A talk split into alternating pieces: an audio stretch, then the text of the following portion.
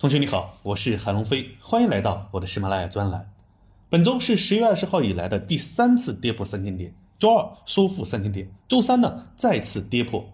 截止周五，上证指数收于两千九百四十二点。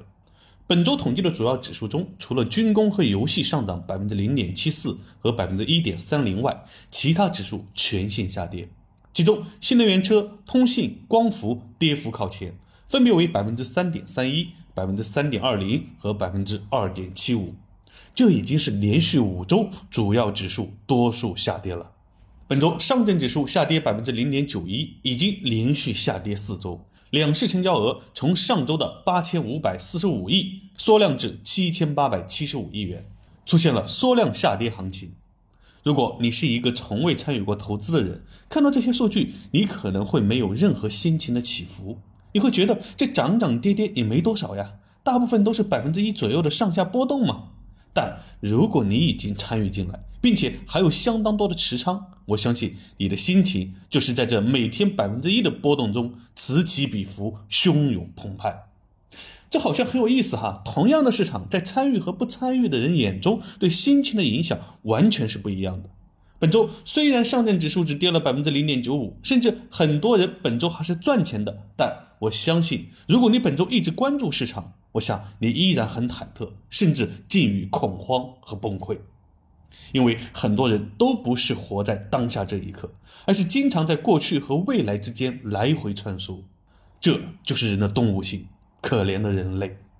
有时我们可以用人类特有的理性告诉自己。不用担心，现在正是我们不断买入的好时机。但一个月还在下跌，一年还在下跌，三年还在下跌，你会怎么样？目前上证指数从二零二一年二月的高点三千七百三十一点以来，已经下跌了有两年十个月，到今天跌到了两千九百四十二点。从上证指数跌幅的幅度来看，跌幅并不多。但创业板跌幅是百分之四十八，代表市场平均水平的沪深三百指数呢，也跌幅达百分之四十四。从时间来看呢，这一次将近三年的下跌，可以称为是历史上非常长的一次熊市。最近的二零一八年的大熊市也仅仅是下跌了一年，再往前推，二零一五年大牛市后的股灾也只是持续了十个月。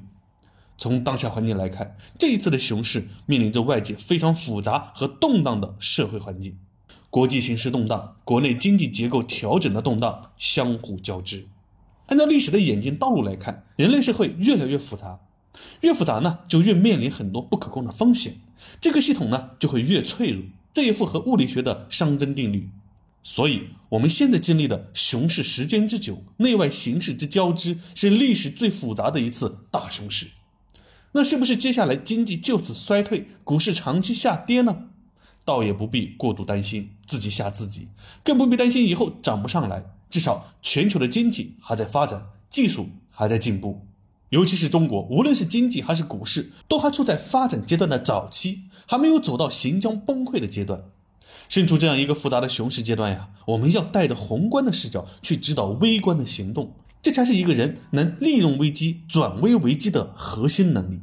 这样，我们才知道这一次的大熊市会造就出大的机会，尤其是很多人都不看好的时候，如果你能好好利用，你就能抓住人生二十年一遇的财富机遇。